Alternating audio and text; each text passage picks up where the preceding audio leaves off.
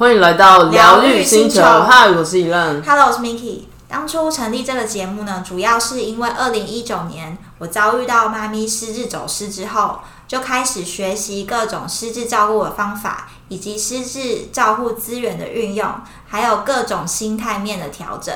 那这一段历程呢，从完全失智照顾小白到逐渐上手的学习，我希望可以透过这节目分享给正在走这条道路上的你。而我呢是 Miki 的表姐，对 Miki 照顾过程中充满好奇，也希望透过轻松的方式陪伴生活遇到许多低潮的你一些支持的力量。接下来我们节目呢，除了失智照护的议题，也会聊关于灵性成长、自我疗愈、觉知生活的议题。因为很多时候呢，我们会常常掉入一个黑洞，就是负能量的漩涡中，常常会忘记你永远有选择的权利，永远也可以创造不同的可能性。那透过这每一周的姐妹谈话，希望可以提醒你，你值得，也有能力拥有美好的一切。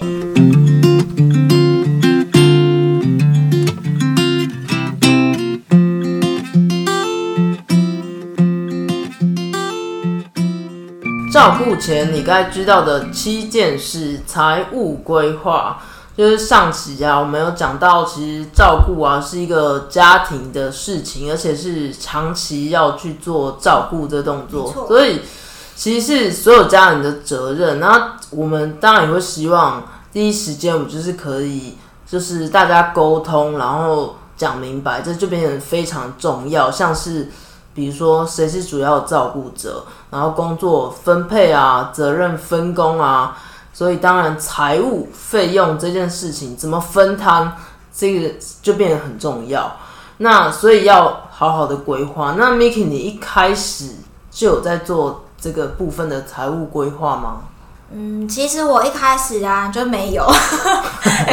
太严，然后我就是一开始也没有想太多，那时候就是我妈走失刚找回来，嗯，然后我的重心就都放在她身上，也都没有想到就是要分配预算这件事情。大部分都会是花在我想要赶快找到有个地方让她去上课，嗯。或是有哪些地方可以做英法族的学习，嗯。然后哪些地方是可以有 DIY 的那些活动，我就是到处去找这些资源。嗯，那变成说我一开始就没有做好短中长期的规划，因为真正来讲，照顾一定是有分短中长期，因为一定一次就是十几二十年。对，但是其实你那时候应该只是觉得说，哦，所以当下就是把握一个当下的感觉吧。嗯，对，而且目标可能也都是，嗯、比较属于看短的，嗯就是想说赶快有个地方去，嗯有地方上课这样子。就是花钱没有关系，当下有这样的心对，情。那时候就觉得，反正我之前都有存钱，那我也觉得说很应该很需要花，就是要花，嗯因为那时候是确实有发现，我们开始非药物治疗的这个阶段算是晚了。嗯哼嗯哼，对，等于我们前面大概确确定，嗯、有被诊断之后到。呃，那时候失智走失找回来也是有好几年的时间，大概有六年哦、嗯哼嗯哼，所以我们等于很晚才开始非药物。非药物治疗的话，会很需要一些活动。嗯哼那那时候我又对这一块不了解，嗯所以我才刚开始去上网搜找资料啊，就是各式各样的，嗯、政府的单位，然后民间的、私人的各种，就是都会去找。嗯嗯嗯，对，那那时候钱对我来讲，就是觉得说，那已经不是最重要的事。对，就觉得嗯、很很很愿意花这笔钱，对，就想要赶快处理好这件事。没错。但你也其实你后来会发现，这也不是一时半刻可以解决的事情。对，因为我后来就有个状况，因为刚刚有提到嘛，就是照顾一定是好几年，就好几十年的事情。嗯嗯对，所以你一定要分短程、短程的，就是比如说呃近半年、近一年的花费，你要先做一个试算，嗯然后再来就是中期，可能照顾进入第二个阶段，你要再做另外一个预算的规划。那甚至到最后后期，可能就是已经卧床，需要二十四小时有人照顾的时候，你要做另另一种规划，就不会是像现在这种一样的支出、一样的、一样的费用。所以这些都是需要就是先事先做预先准备的。嗯哼，那我那时候一开始没有做，所以变成我半年哦、就把我原本的类似紧急备用金的东西全部烧完了。嗯哼，对，所以我的紧急备用金就在可能半年内啊，就是没有规划的情况之下，很快就用完了。嗯嗯那我就开始意识到说，哎、那我没有。对我那时候又没收入哦、嗯，我那时候是离职照顾，嗯所以我就是嗯、呃被大家就是坊间是说最不好的选择，就是离职，嗯对，然后又烧钱这样子。嗯所以那时候就是也没有做财务规划，嗯是等到后来我发现，哎、没有钱，那我就开始很紧张万。万不能啊！对，然后你要做其他的，就是有一些活动，那些也都会有一点受限。嗯嗯，对，所以那时候我就有开始意识到说，哎，这个规划的重要性，因为通常你眼前的你大家都会很紧急啦，就不会想到那么远，因为你照顾的话又会就是心情什么各方面你比较。没办法深思熟虑。嗯哼，对，所以我觉得大家一开始在照顾前，你一定要知道，就是要有规划这件事，而且是需要全家人最好坐下来。嗯就是上一集说开家庭会议的时候，就是要讨论清楚，嗯哼，对，这样最理想啦。但但你刚刚刚讲到，比如说短中长期，但是会没有一个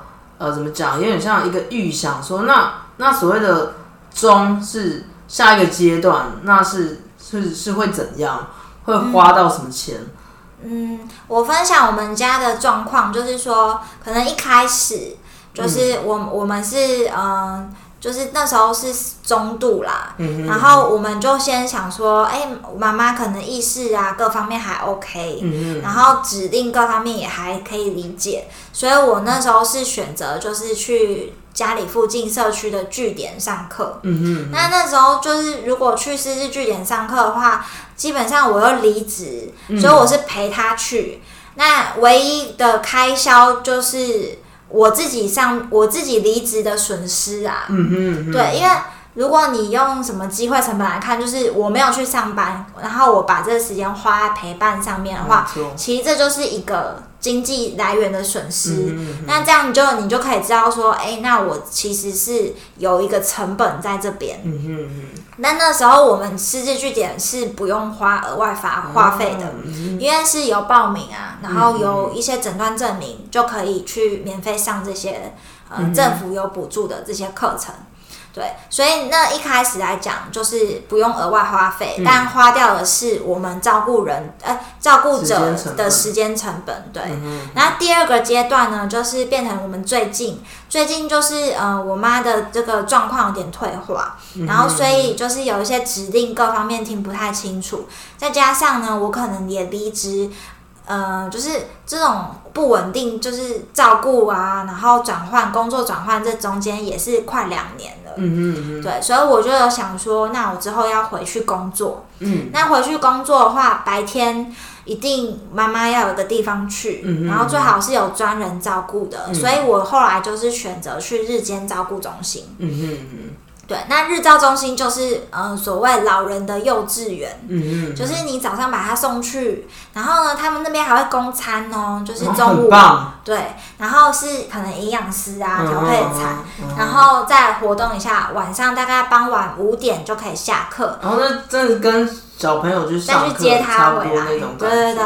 那这个时间就会是比较符合我现在的需求，因为嗯我现在我要上班，那他就去上课，嗯那我们就是各个忙各个。对，那有专人照顾，然后嗯自己有可以努力往自己的工作发展，这样子、嗯会会比较理想。嗯因为因为其实你自己在照顾，你也会渐渐发现他指令听不懂啊，嗯各方面你自己对你自己在照顾上也会越来越困难。嗯那这时候就会建议大家可以考虑，就是选择专业的人员。嗯哼，对，因为日照中心的里面的护理师啊、社工，就是他们都比较有经验。嗯对，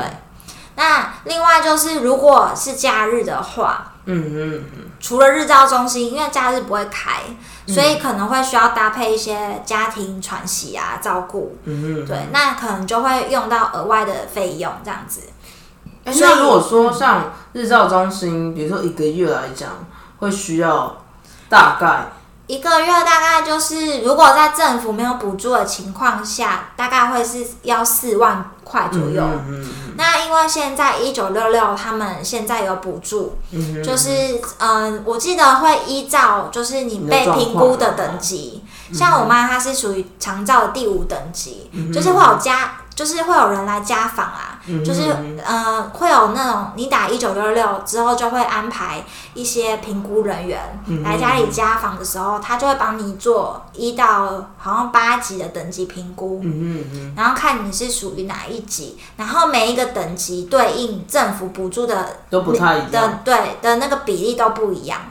那我们家的话就是第五级，嗯哼嗯我记得补助下来一个月可能就是只要自付额好像四四千块左，右，嗯哦，所以其实对其实差蛮大的。而且还公餐，其实还蛮好的。对，然后我觉得就是大家可以运用一些政府的资源，因为嗯像一九六六就是最近最近这几年政府一直在推广一直，在推因。为大家年纪也都越来越大，高龄化，对，所以这些补助就要适时就要需要要用就要用，因为这些资源你你如果没有运用的话，其实你自己个人的那个工作呃，就是财务的分配也是会有困难嘛。对，对，那那有免费的资源，你就可以好好运用。对，那中期的话，大概就是我们会以日照中心，然后可能自己再搭配照顾为主这样子。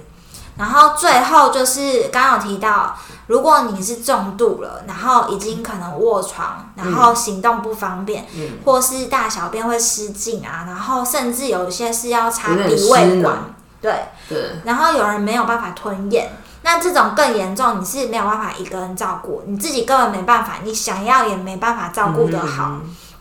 这种时候就要建议送那个机构，或是呢、嗯。有一个叫做失智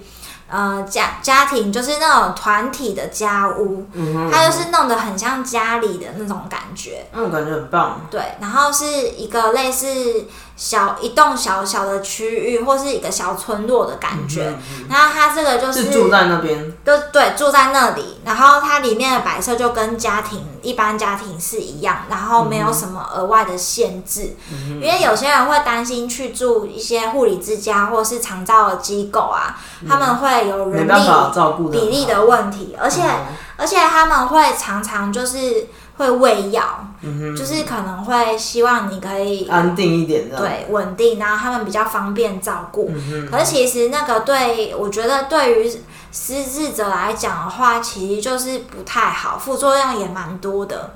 所以我个人啦，我们我个人是不不太喜欢那种机构的，嗯嗯嗯对。那那个一个月也没也蛮贵的哦，就是依据它等级，有每个月差不多二点五万的到四万块的，嗯嗯，然后就差别就是在于一般一般就是规格嘛，嗯还有你是住几人房，有些人是会跟别人一起共住的，然后费用会不太一样。那其实家屋也是类似这样的价位，对不对？对，然后家屋会比较，我个人是觉得它比较平易近人，就是比较亲切感，嗯就是它不会是有很多病床啊，然后很多吊点滴啊、那些设备，就是很像家人，大家住在一起，一起生活的。对，因为那种护理之家感觉有一些都是很像住在医院那种感觉。嗯嗯嗯当然现在有规划啦，有些人是比较顶级的，对顶级那就这比较贵啊，对，就是你你的花费就会更高。嗯嗯，对，然后这种的话，呃，重重症的话，建议都是需要专人照顾。为什么？就是他们这些地方他们会配有护理师，然后跟医生去巡巡访。嗯嗯，对，那万一说你今天有紧急状况的时候，他们可以马上处理。因为如果你是在家里的话，可能就会有一个黄金的时间、抢救时间，那可能就会有有会有怕有这个问题。嗯哼哼，对，所以你就至少我们刚刚讲下来，会嗯至少会有三个阶段。没错。就是短中长依据你。你照顾的人的情况嘛，嗯嗯嗯对，那你至少要准备个不同比例的预算，嗯嗯嗯，对，因为一定后越后面越花的钱越多，越多越烧钱，对，所以现在紧急备用金也是就要开始准备。重要。对，因为紧急备用金其实是一般人就要准备了啦。没错，不是只要等到真的要照顾什么的，像我是自己以前就有在准备，嗯但是是原本是准备给自己用，但后来因为要照顾，所以可能就先拿来 cover 一下，可是也是不够啊，因为其实还要考量到后续，所以这个就是需要全家人一起来讨论，嗯就是看这个要怎么去分配比例啊，各种问题，嗯。对。那所以说，就是讲那么多啊，就是其实一边照顾也最好还是要有一个固定的收入来源哦。对，我觉得那时候就是没想太多离职，就之后会搞自己搞很紧张，而且你会一直处于一个没有安全感的状态。没错，就是没有赚钱的感觉，对，然后你没有赚钱就算，你是每天一直在烧钱，一直在烧钱，对所以你的那个心理，你的心理就会一直有一个那个平衡，就一直乱，就是一直一直要下去了，就是那个跷跷板已经歪掉其实。应该也是蛮影响到心理的状态的。，对，就是很容易觉得很紧张或很煎熬，或是你就会一直想要筹钱，一直要想要周转钱之类的，就是你会一直陷入那种有一种负债的感觉。恐怖，对，所以我个人是觉得这个东西真的是大家要好好共同讨论，不可能全部压力都放在一个人身上，因为他没有办法说同时要兼具兼具照顾，呃，又要兼具上财班，务来源，对，因为你一个人要照顾又要上班，其实就是很累的事情。如果又没有人帮忙的话，没错，所以我觉得一定要有收入来源。那收入来源呢，不外乎就是去上班嘛。嗯那假设我像我刚刚就提到说，我一开始是离职，嗯嗯那后来我发现一定要有收入之后，我就改成嗯、呃用兼职或是接案的方式。嗯对，就看你个人有什么技能。那如果说你没有你没有就是接案的话，那你可以考虑就是像一般人都是去打工，嗯，就是可能是服务业啊，对，嗯然后或者是你兼家教这些的，就是你可以慢慢有一点点收入，也是一种也是有鼓励。总比没有好，对，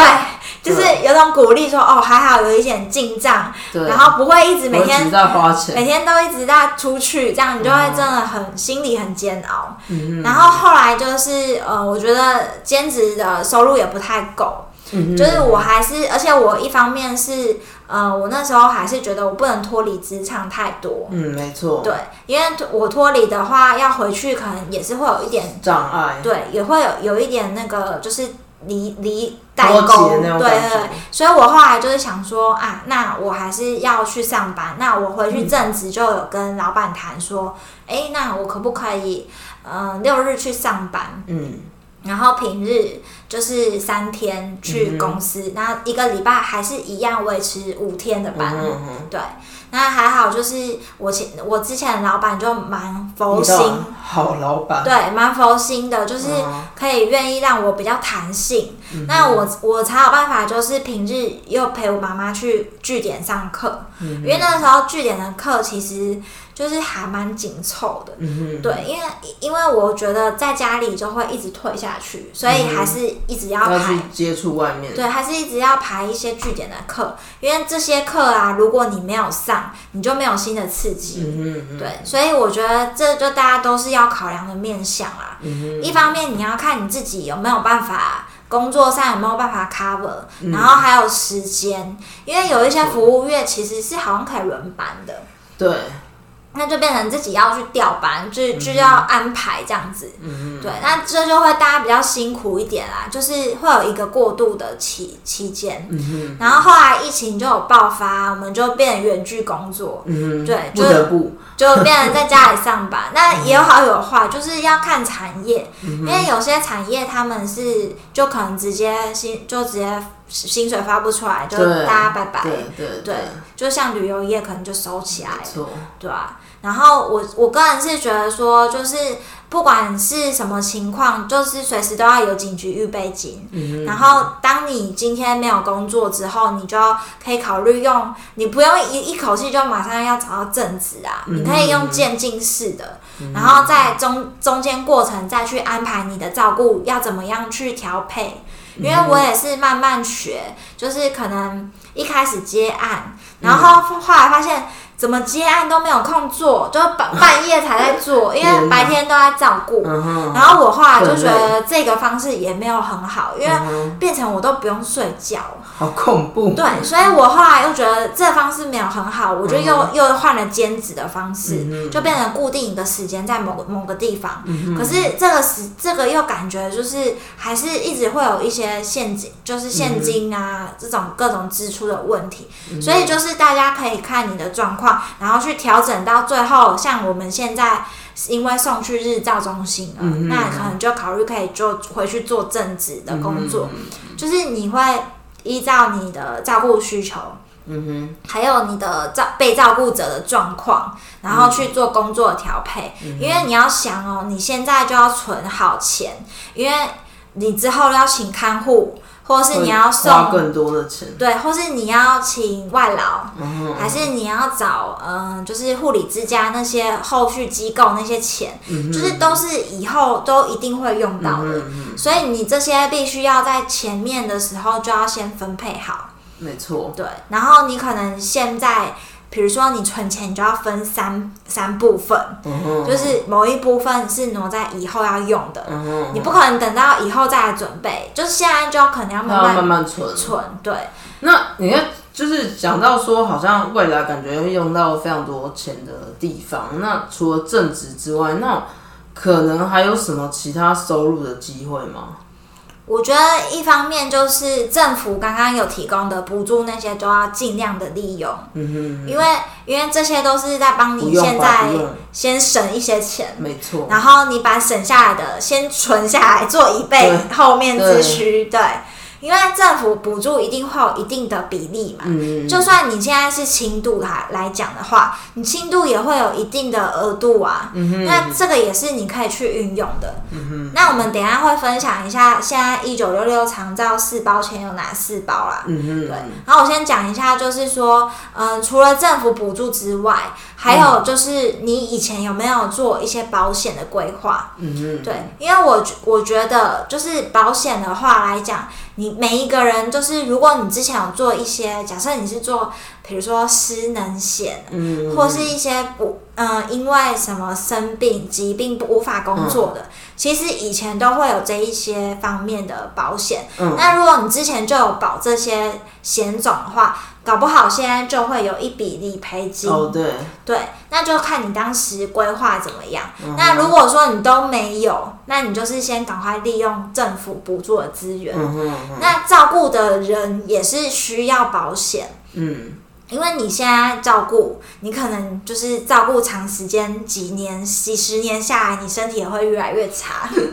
就是你自己本身，对你自己本身就要帮自己做好规划。对，因为被照顾的人啊，如果年纪来年纪比较大来讲的话，像我爸妈他们是自己以前都没有在做保险，嗯哼，对他们可能以前保险观念比较差一点，嗯就是没有想的比较远啦。哼，嗯哼，所以我觉得照顾着人自己本身就要有一些比较长远的考量，嗯哼，因为照顾这件事可能就是二十年哦、可对，能蛮长远最晚对最晚一二十年都有可能。所以你就如果要以以后来讲的话，你现在最好还是先帮自己做一些规划，尤其是在医疗方面。嗯嗯嗯对，因为医疗方面的话，就是会可以加强你的那个健保的那些，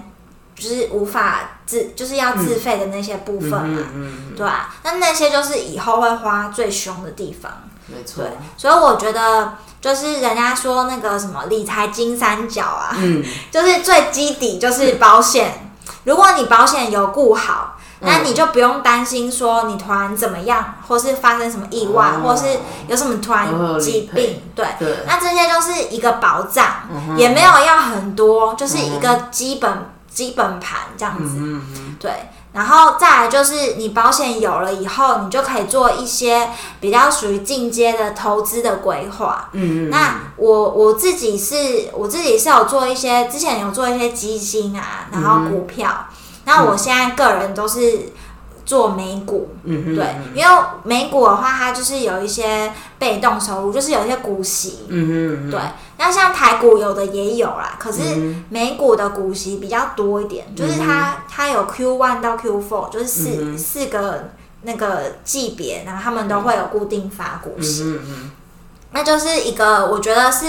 呃长期投资来讲，就是有另外一个被动收入的来源。嗯，大家可以去研究了解一下，对，因为就是像人家说鸡蛋不要放在同个篮子，没错，就是如果假设你今天突然主动收入，你的主要的工作没有了，那你还有被动的。没错，对，那你可能之后再考虑说，哎、有没有什么其他的收入管道？嗯，对，有些人是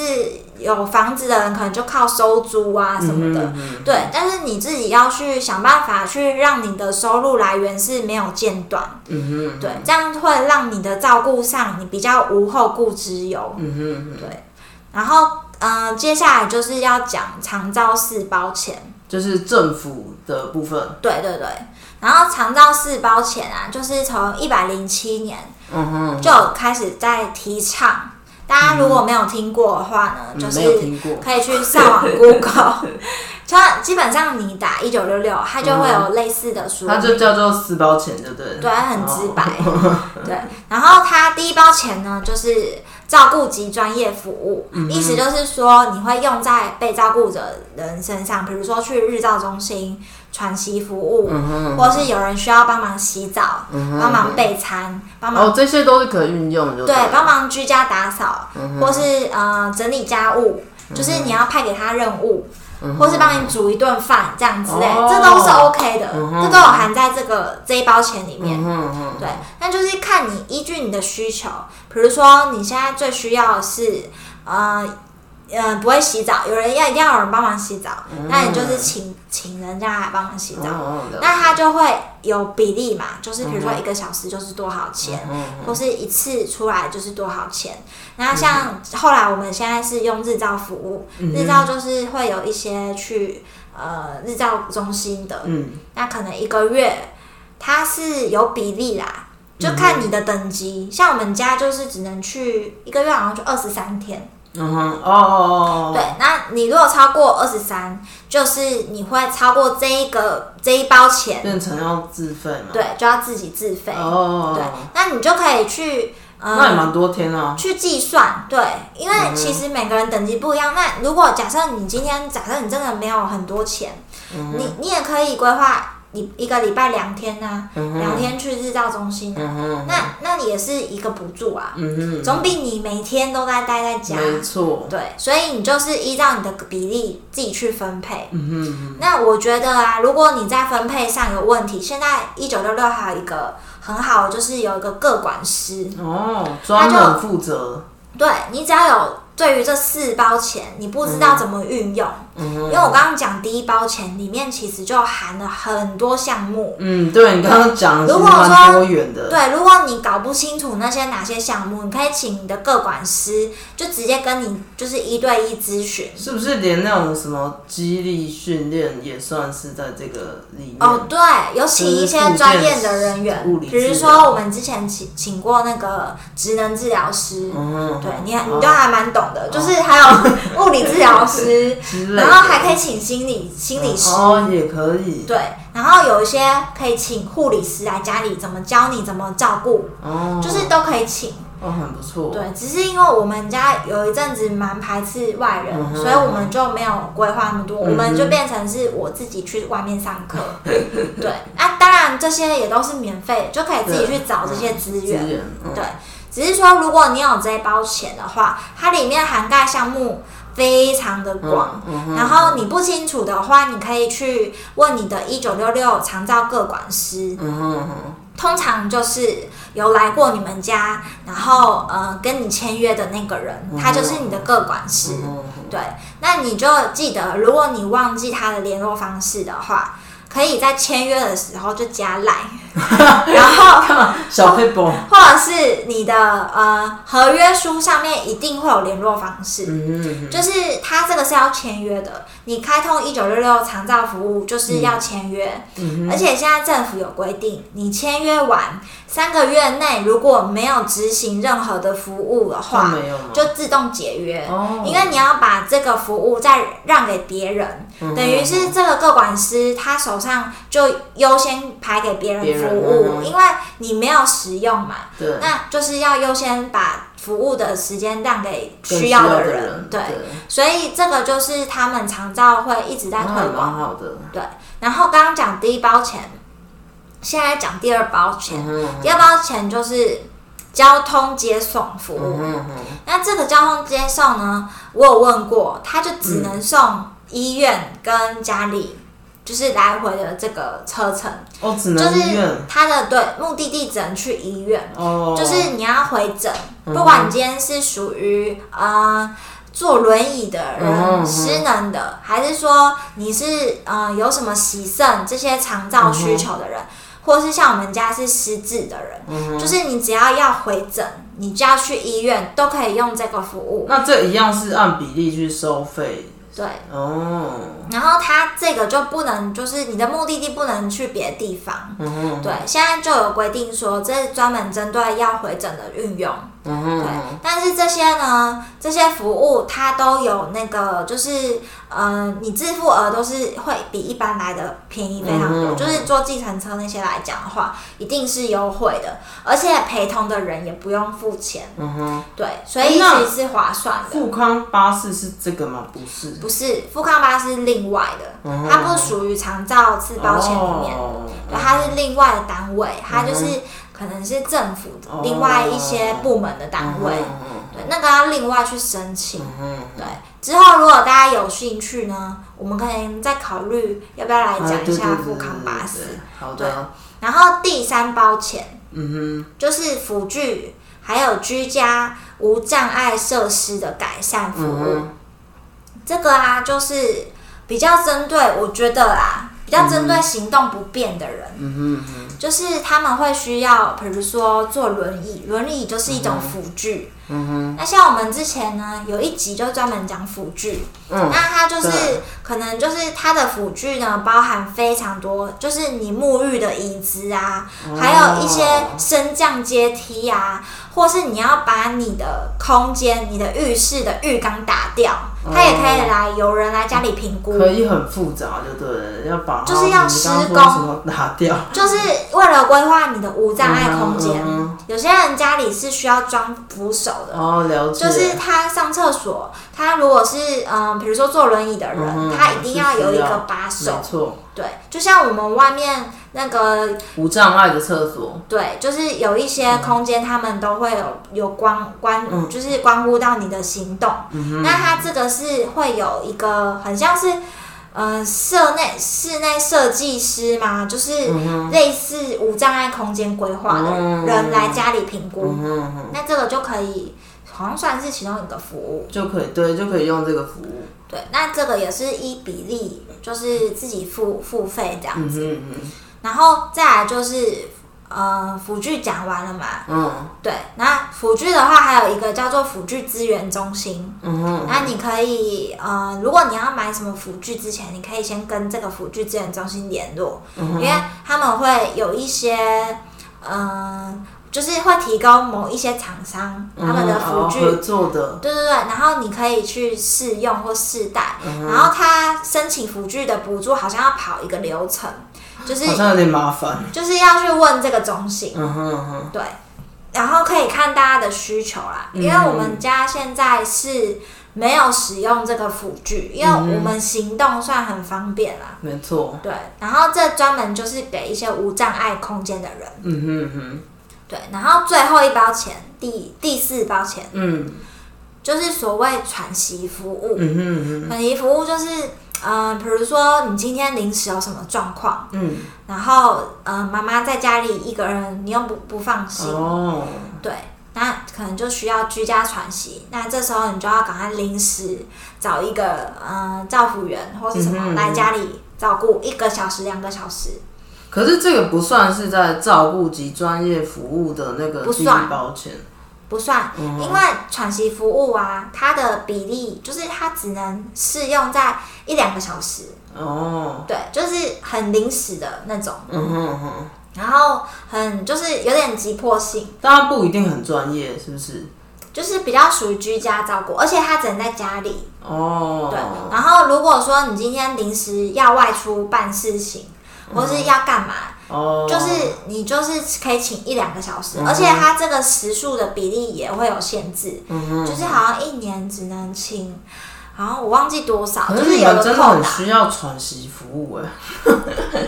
对啊，就是家家人真的会很需要喘息的时间或是空间这样子。对，但就是要看家里，嗯像我们家就是不喜欢有外人来，哦，对了，所以就很难很难用到这个服务，就是你想用也想用也不用。但通常我遇过有些人有用的啊，嗯就是蛮多人就是在，比如说我们上家属课，嗯哼嗯哼，那当你今天去上家属课、啊，哦，就没办法照顾。有一些课程他没有办法临托，嗯临托的意思就是说，你现在上家属课，旁边有一区哦，是可以帮你就是照顾长长辈的嗯就是像照临托这样子。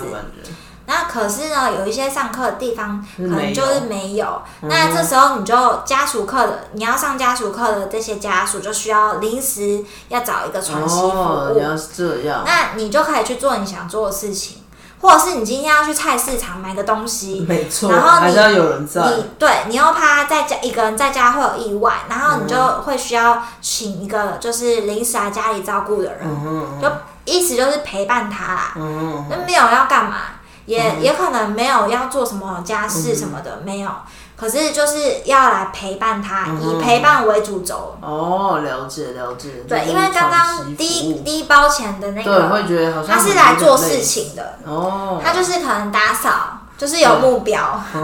或者是洗碗。好啦，人家陪伴也是有目标啊。对对，可是是就是就是喘息，对，他就是比较否短短时间内的，对。然后我之前像我之前上家属课，我隔壁的很多家属，他们都是靠这个服务才可以出来。上课。就是我去上什么瑜伽，嗯哼还有穴道按摩这些课，他们都是哦用这个才能出来的。对，所以其实这服务对一些蛮不错的。对对，是一个身心灵的喘息。真的要知道了，不然很可惜你都没用。对啊，对啊，就这个一定要大家要好好利用。然后这四包钱的话，你就是要好好规划，因为嗯、基本上呢，根据你不同的等级，你可以会嗯、比如说你过几年，你再去重新申请评估，嗯哼嗯你可能等级又不一样了。对，那你等级不一样的话，你可以依比例又不一样。嗯哼嗯哼，对对对，那我我这边就是再补充最后一个，就是，嗯、如果你是你是呃有财务规划上的问题啊，嗯就是一方面你可以寻求政府的，然后一方面可以自己做规划，嗯哼嗯哼，对，然后。刚刚就是有讲到，政府就是以一九六六长照四包钱为主，嗯哼对，然后接着呢，我们自己来规划的话，就会是属于你自己的主动收入跟你自己的被动收入，嗯哼，然后还有你的你的那个理财金三角，就是你的保险啊，嗯然后还有投资，然后还有可能存紧急备用金，这些都是很必要的。嗯哼，对，那这些就是我们今天财务规划方面的一个总结。嗯就是这些都是大家要考虑到的面向，不会说只有短，就是短期看现在而已，嗯，一定是要长期做各个阶段的规划，这样子。嗯哼，没错。那今天听完 Miki 的分享，大家可以好好思考一下现在的状态，再去做短中长期的财务规划。嗯，那如果你喜欢今天的内容的话呢，请记得帮我们打新评分留言，然后跟我们讲一下你目前有遇到一些财务财务规划问题，或是你想要知道更多什么富康巴士啊，还有一些其他规划的内容，也可以留言给我们。好，今天聊到这边，疗愈星球，我们下次见，拜拜。